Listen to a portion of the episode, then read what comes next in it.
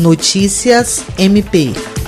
O Ministério Público do Estado do Acre, por intermédio do Grupo de Atuação Especial de Combate ao Crime Organizado, obteve a condenação de cinco pessoas por integrarem uma organização criminosa em Rio Branco, com penas que variam de 6 a 11 anos de prisão. A sentença proferida pelo juízo da vara especializada em delitos de organização criminosa é mais um resultado da denúncia oferecida pelo GAECO após a realização da Operação Troia em julho de 2019, que teve como foco a desarticulação de ações de grupo criminoso no estado. Entre os condenados está o conselheiro da facção, Paulo Roberto Amorim da Silva, que recebeu uma pena de 11 anos, 2 meses e 22 dias de reclusão em regime fechado. Na denúncia, assinada por membros do GAECO, foram descortinados diversos crimes praticados pela organização criminosa, como tráfico de drogas, homicídios, roubos, portes e posses de arma.